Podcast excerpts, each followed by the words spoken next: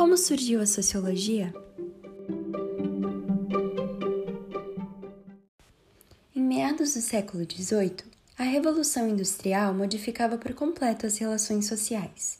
Nesse contexto, o deslocamento das pessoas do meio rural para as cidades acarretou entraves inéditos, como a falta de infraestrutura dos centros urbanos e a exploração da classe trabalhadora. A fim de analisar e buscar explicar as novas relações do mundo moderno, surgiu a sociologia, ciência pela qual pensadores explicam as realidades nas quais estão inseridos.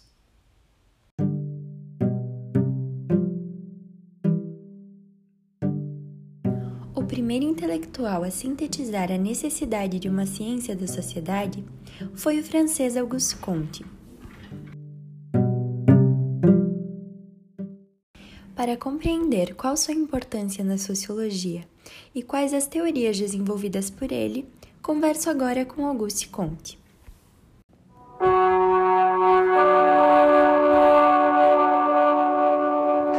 Primeiramente, fui um dos primeiros intelectuais a sistematizar pressupostos teóricos que permitiram o estudo dos seres humanos em sociedade, bem como de suas instituições e tradições.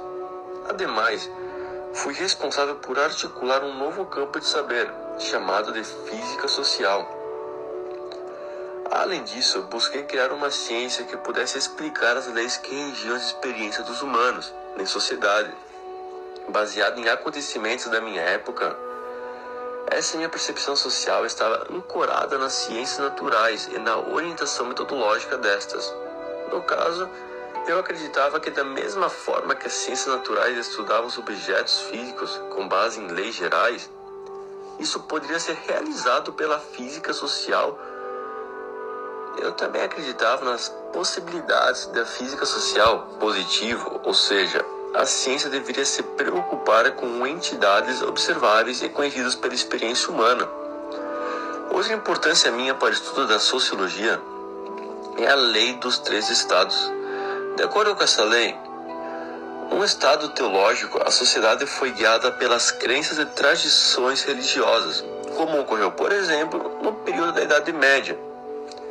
Já no estado metafísico, o ser humano se tornou referência para a explicação do universo. Isso aconteceu por influência do renascimento e do humanismo. Por fim, o estado positivo era representado pelas descobertas de realizações científicas resultantes dos estudos de Nicolau Copérnico, Galileu Galilei e Isaac Newton. Esse estado, marcado pelo predomínio da ciência da razão, era a fase final de desenvolvimento da sociedade.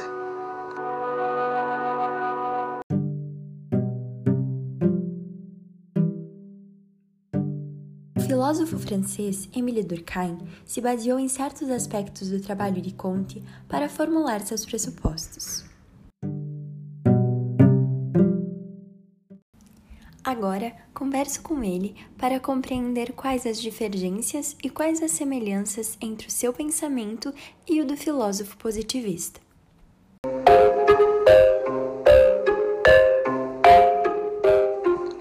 As minhas semelhanças com Comte são que nós entendemos a sociedade como um organismo funcionando. Nós dois somos positivistas e acreditamos que a sociedade pode ser analisada da mesma forma que os fenômenos da natureza. Uh, assim como Conte, eu também vi a sociologia como sendo uma ciência ordenadora, cuja finalidade era elaborar leis gerais que servissem ao controle das anomias sociais. Diferentemente de Conte, eu acredito nos fatos sociais. Eles podem possuir três características: serem coercitivos, ou seja, exercendo um poder ordenador sobre os grupos sociais, podem ser anteriores, pois quando o indivíduo nasce é inserido em uma estrutura social que lhe antecede, ou podem ser gerais, sendo comum a todos os grupos que compõem a sociedade.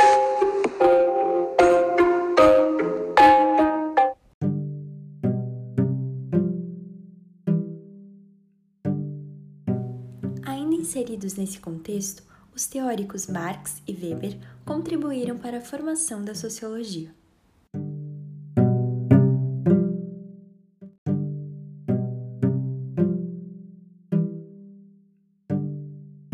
Primeiramente, entrevisto Marx para conseguir compreender suas ideias e suas teorias.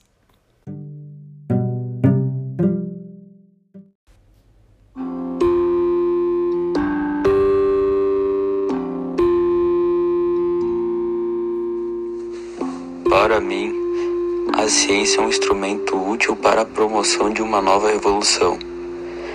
Sempre estive envolvido nas transformações políticas e econômicas geradas pelas revoluções industrial e francesa.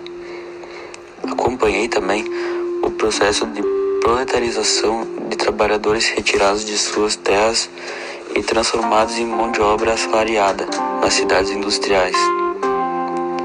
No materialismo dialético, eu defendi que a moderna sociedade industrial potencializava a expropriação de força de trabalho dos operários.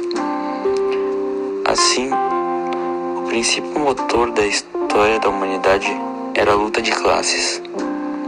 E a oposição e os contrastes entre burguesia e proletariado definiram novas transformações sociais.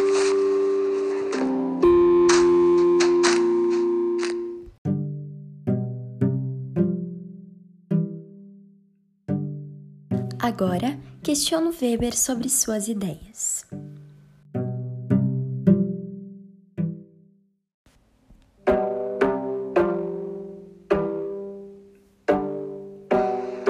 Em primeira análise, eu contribuí de forma considerável para a definição da sociologia como ciência. Meus estudos cobriram campos como economia, história, direito e filosofia contemplando aspectos da economia capitalista e as maneiras como a sociedade interagiu com esse tal sistema. Ademais, graças à minha formação na área de história, eu fiz um pensamento que o estudo das sociedades exigiu uma dedicação ao entendimento de sua historicidade. Essa compreensão da história contribuiria para o entendimento das diferenças sociais e para se perceber a gênese, a formação de comportamentos, costumes, hábitos e modos de fazer. Os homens em sociedades e suas instituições deveriam ser percebidos em suas especificidades. Isso só seria possível por meio do trabalho com evidências históricas. Além disso, eu ampliei os métodos de estudo da sociologia por meio de pesquisas históricas, com o fito de perceber as particularidades das experiências sociológicas que tinham como propósito de identificar traços gerais de experiências localizadas. O meu objeto de investigação era a ação social isso é uma atribuição social estabelecida de sentido e de relações entre motivação, ação e efeitos. Outra contribuição minha para a sociologia foi a análise de tipos ideais, de modo que busque permitir que a análise sociológica se realize como exemplo. É possível citar uma sociedade ágrafa, ou seja, que não possui uma linguagem escrita, ao analisar as particularidades dessa sociedade, definir parâmetros de análise, eu pude estender referências para o estudo de outros agrupamentos sociais com características semelhantes. Nesse caso, a minha função foi estabelecer comparações de perceber as semelhanças e as diferenças entre os grupos.